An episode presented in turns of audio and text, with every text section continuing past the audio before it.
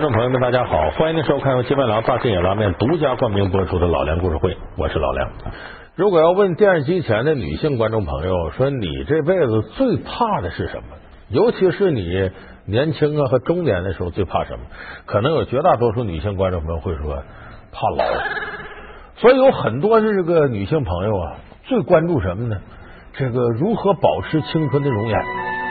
那前两天看《红高粱》这电视剧，朱迅四十了，你看演的九儿演的啊，小巧玲珑的，不见老。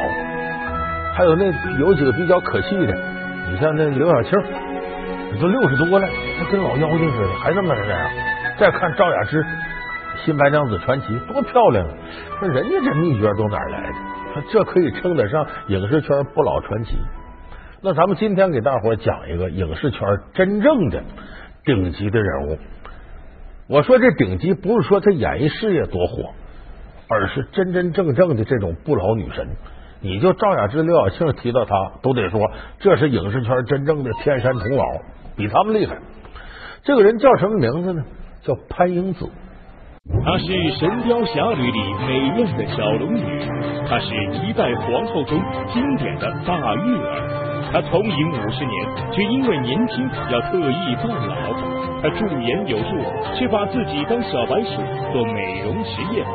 不老女神的年龄究竟有多大？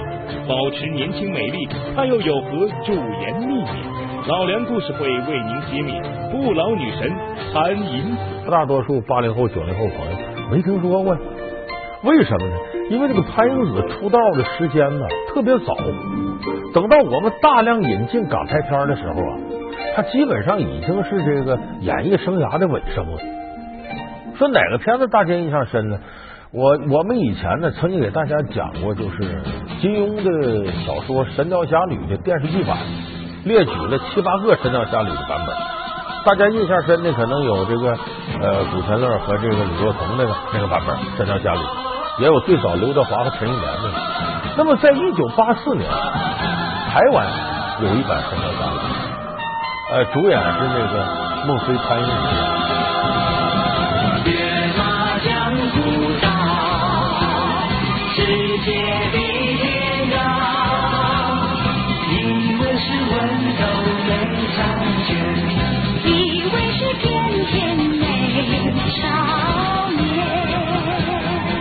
那么那一版《神雕侠侣》，里边深刻印象有两点。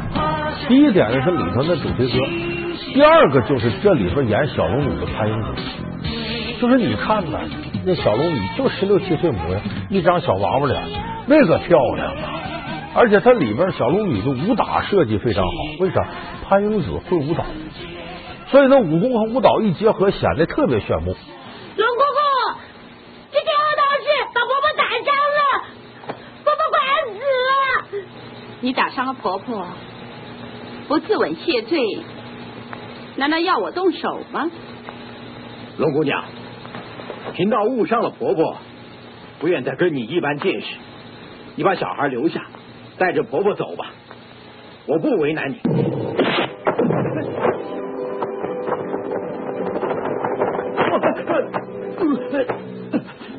龙姑娘，我认输了，你把小孩带走吧。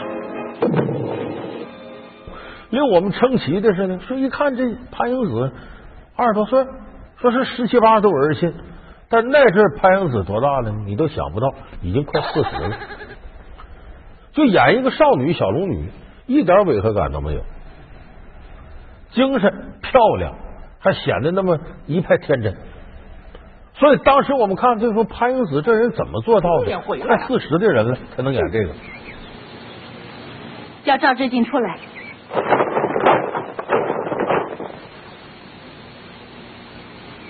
龙姑娘有何指教？过儿，这是治疗风毒的御风浆，你拿去给赵志敬吧。姑姑，他对我这么坏，我为什么要给他解药？过儿，他曾经是你师傅，你把解药给了他，就算是不再欠他了。嗯，你这个道士，你听清楚了，这是我姑姑给你的解药，从今以后你不再是我师傅了。臭小子，你叛出师门，就这么走了？哎呦！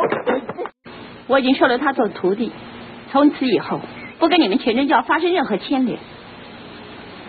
过儿，我们走吧。好。那么潘英子出道早在什么时候呢？六十年代初的时候，他就在香港的邵氏影业公司培训班学习，后来跟那个邵氏公司其他演员合成《十二金钗》，但是他那个时候说实在的，名气没多大。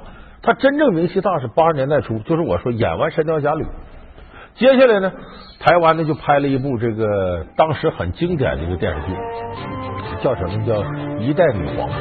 我们都知道女皇是谁，就武则天。也赶巧了，正好这时候另一个著名女演员冯宝宝也拍了一个《一代女皇武则天》。哎，结果这两个剧呢，在台湾就撞车了，两家电视台打擂台，这也武则天，那也武则天，这俩武则天。结果潘迎紫版这武则天大获全胜，创造了百分之六十收视率。到现在这个收视率在台湾电视界没人能打破。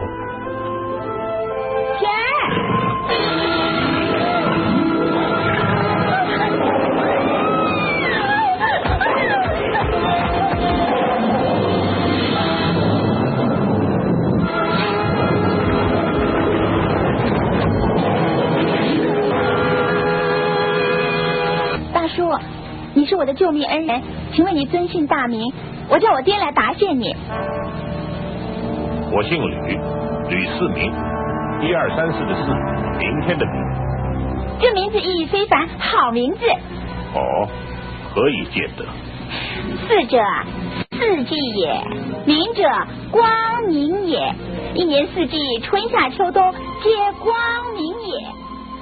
为什么大家爱看他这个呢？说的就是当时这是一九八五年拍的。咱们先不说潘迎紫具体多大年龄啊，但潘迎紫我告诉大家是四零后。结果他演这个年轻版的武则天武媚娘呢，天真烂漫，就个少女女孩的样。哎，大叔，是你呀？你怎么会在这儿的？哈哈哈哈哈！因为朕是皇上。啊，大叔，你。你就是皇上啊！嗯，武才人，从现在开始，你不可以叫朕大叔了。是皇皇上。到后来当上女皇了，不怒自威，又是一个心狠手辣的掌权者形象。于宝家，投书人密告你。曾为叛贼徐敬业打造兵器，使叛贼得到许多方便。臣知罪，臣该死。太后开恩，太后开恩了。你既然知罪，也知道该死，还有什么话好说？殿前武士，李保家处斩，拖出去。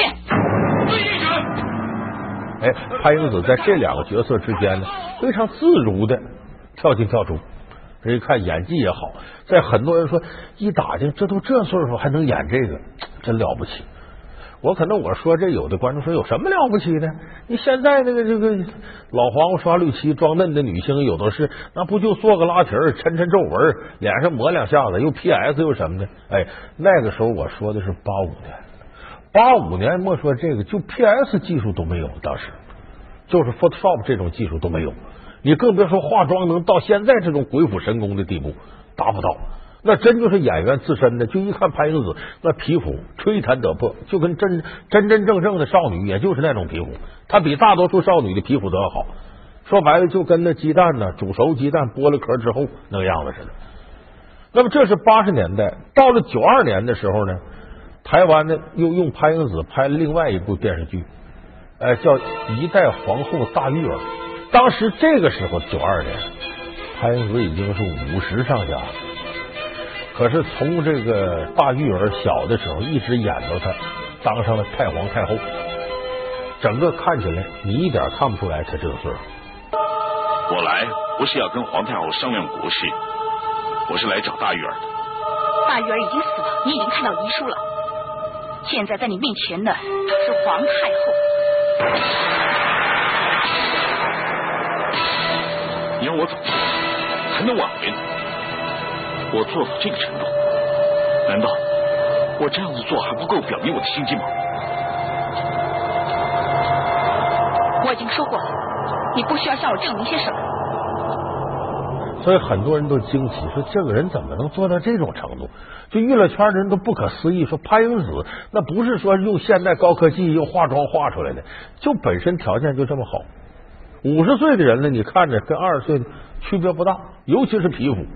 潘迎紫绝就绝在呢，你们不怀疑我脸上整过吗？又打这打那吗？一出席有些场合，专门穿那个露肩膀的，你露肩膀脖子不都露出来？你你看看，你看看，人一看跟脸上皮肤一样，就是真不是说就脸上整过，不是这么回事人家身体就这个样子，就真是少女的身材，少女的皮肤，从来也没见她胖过还。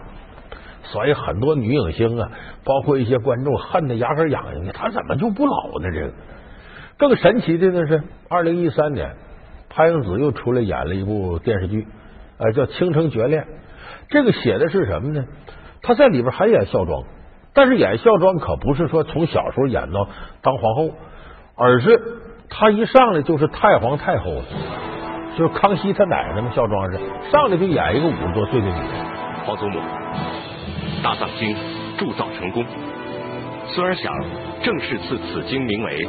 龙藏经，不知皇祖母以为如何？龙飞九天，至尊吉祥。好，就命名龙藏经。嗯，皇祖母，请。愿龙藏经佑我大清，永世国运昌隆。祝太皇太后福如东海，寿比南山，风采长春，寿与红开。那么这个时候，潘英子到底有多大了呢？咱们得这给大伙说出来。很多人猜他年龄，有人就猜他哪年呢？说他有一次啊，接受记者采访说漏嘴了，说他四岁的时候啊，举家从这个苏州迁到台湾。有人就算四岁迁到台湾。那正常来讲是很早一波往台湾迁的，应该是一九四五年。要按这个算，他是一九四一年生人。一九四一年生人，就说去年他在演这个孝庄皇后时，他已经七十二了。就当年演那些角色时候，都已经四十多、五十多了，到这程度。还有的说他不可能那么大，也就是四五年或者四七年，但是可没有人说他是一九四七年以后生人。也就是说，他最小最小的岁数。到今天为止，他都六十七了。潘迎紫就在六十六岁这高龄，这已经最低限了啊！六十六，他又演这个《倾城绝恋》里头这个孝庄皇后。有人说那没问题了，本身就演五十多岁一个老太后，他六十六不正合适吗？不合适，为啥？他太年轻了。就给他化妆，说这孝庄皇后五十多了，哪有你这么好皮肤？还得往老相上办。就是他已经这时候六十多了，还得往老相上给他办，这根本就不像头发乌黑的，一根白头没有，没有皱纹都不行，都得在这给他贴两道皱纹。来，让我好好的瞧瞧。嗯，这孩子长得真好，脾气又爽朗，该到了许婚年龄了吧？回老祖宗，我他从小就没有母亲，我又公务繁忙，将来关于他的婚姻大事，还望老祖宗呃帮美离多费心。这个自然，我会为他找个好人家的。嗯，啊，最后这个没办法，潘阳子说：“你这样，你这你就给我贴两块白头发吧，显得我稍微显老点。”另外一个身材不行，她这些年来身材没走过样，还是少女时代那小巧玲珑的。我们都知道，你演这个皇后，往这椅子上一坐，你要精瘦的压不住场。这个就如同什么？你看我坐这个太师椅，我这胖啊，我往这一坐能填满了。能撑住场，你要弄一个精瘦坐着，跟个钉子歇里头，一点不行，不好看。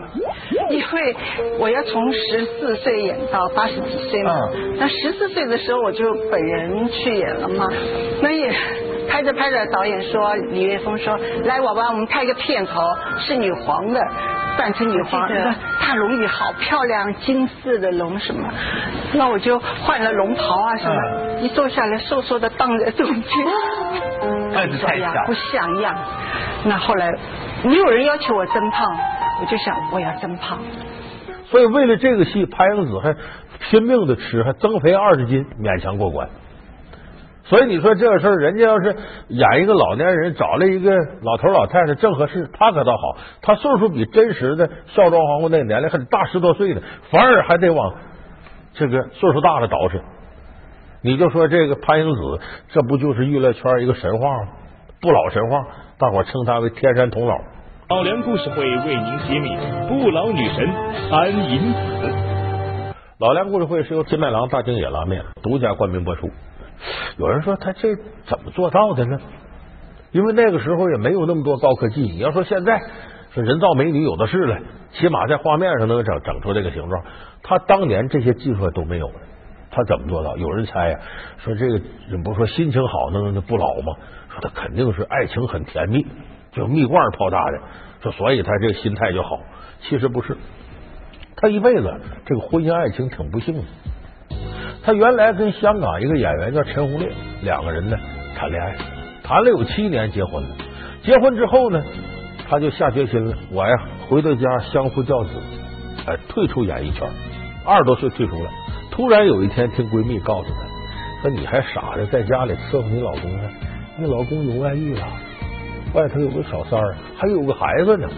哎呀，她当时气的都不行了，万念俱灰，跟老公大吵大闹，我不能跟你过了。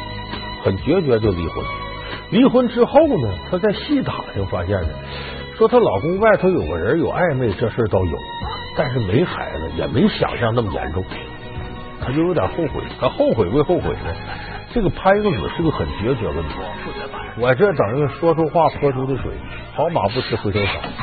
她丈夫那头也跟她商量，说咱咱俩复婚吧，她就没同意。到后来，她跟这个陈红烈两个人还一起演戏，一起干什么呢？也就没再复婚，她一直这么一个人过。所以后来她事业大红大紫，但是她的婚姻呢，始终就这么单着一个人。反正有人说说这女的到一定年龄啊，自个儿过不行啊，老的快呀，孤阴不长，独阳不生，那搁她身上就不好使。一个人这些年始终这样，那她是怎么做到的呢？我估计咱们有很多电视机前的女性观众朋友想，我想知道人家怎么就这样呢？你看都六七十岁了还能那样？你看我这才三四十岁就这样了，她是怎么做到的？我是努力做运动的，做运动的。这是哪类型的？是提臀，然后仰卧起坐这种吗？呃，都做啊，到健身房里去啊。那有吃的游泳啊？会不会就规定自己要吃很少？呃，也不会。我爱吃的时候我就吃很多，朋友请请吃饭，大家很开心，就会越吃越多。吃完之后就后悔了，就多做两个钟头了。潘英子就是几十年如一日这么锻炼。而且每天必保做仰卧起坐二百下，你要天天坚持一礼拜，天天二百下，你试试，你就知道有多难。说哪顿我吃多点了，四百下翻一番，就他这种锻炼从来没间断过。再第二个饮食，潘子是什么？为了保证这皮肤各方面，他不能不吃，但还不能多吃。比方说肉吃的绝对少，每天大量的蔬菜水果。有女孩说：“我爱吃水果呀，我爱吃蔬菜。”你要把蔬菜水果当成饭吃，比方说不准你吃蛋糕，不准你吃零食，不准你碰巧克力，不准你吃各种美食，什么麻辣香锅、水煮鱼都不让你吃。我天天就让你吃蔬菜，比方那白菜还水煮的，煮完了一点盐不放，你吃吧，能吃死你。那可是真男人。我潘英子就是在这种坚持之下做到的，就一个饮食，一个运动。呃，主要是生活要健康正常，要早睡早起啊，吃的健康，我不吃腌制的东西，然后每天我起码吃十种蔬菜水果，嗯，还有做运动嘛，接冷天嘛，有时候我有冬泳的，呃，现在多数在健身房。所以我们看，几乎所有的治病的、减肥的什么的，都是这么回事就是一个控制饮食，一个运动。潘迎紫这两点就做的很好。这个有一个前提保障呢，他确实对自己皮肤保持的，你比方说用各种化妆品呢，它最主要让皮肤白，然后身材不走样。所以看着那么小巧玲珑，那么可爱。后宫里的事都是由皇后做主，我看你还是先回去吧。没看到你完全好之前，我不想走。你不要忘了你现在的身份，你是可汗妃子。什么妃子？我老实告诉你，到现在我还在等你。等我？都已经大婚了，还等我？我就是在等你。从新婚之夜开始，我一直在拒绝他。所以，有的人羡慕人家这个女孩身材好，那个保持的不错。你付出人的努力了吗？你没付出的努力。有人说老梁，你一个老爷们，你怎么还能有这体会？那我这个很多朋友都知道我是糖尿病，我就总结了一点经验：这糖尿病怎么能治好？天底下没那好事。有的人说我打胰岛素，我花钱我就好了，不可能。你这个穷吃大喝的把自己弄成糖尿病了，你想花点钱一两天就好，绝不可能。这个病要想维持住，就得什么呢？一天一天的耐性的跟他磨，就这东西我不爱吃我也得吃，那我爱吃我不能吃，健康食品都难吃，垃圾食品都香，你只有拒绝这些东西，你这病情才能一天天好起来。所以我想，女人的美容、减肥这些和我们治疗慢性疾病是一个道理，迈开腿管住嘴都是让你遭罪的。天底下没有这好事，说我既不遭罪，享受生活，我还获得健康和美丽，怎么可能呢？所以咱人不能贪心。尽管我这么说呢，有的人说那人潘英子能做到这个，看来还是有点秘诀。他把自己当研究对象，他想出书，想搞这个科研。就有一段时间试各种各样的化妆品，他自己琢磨的，包括是养生的这些保健品，他拿自个儿当小白鼠。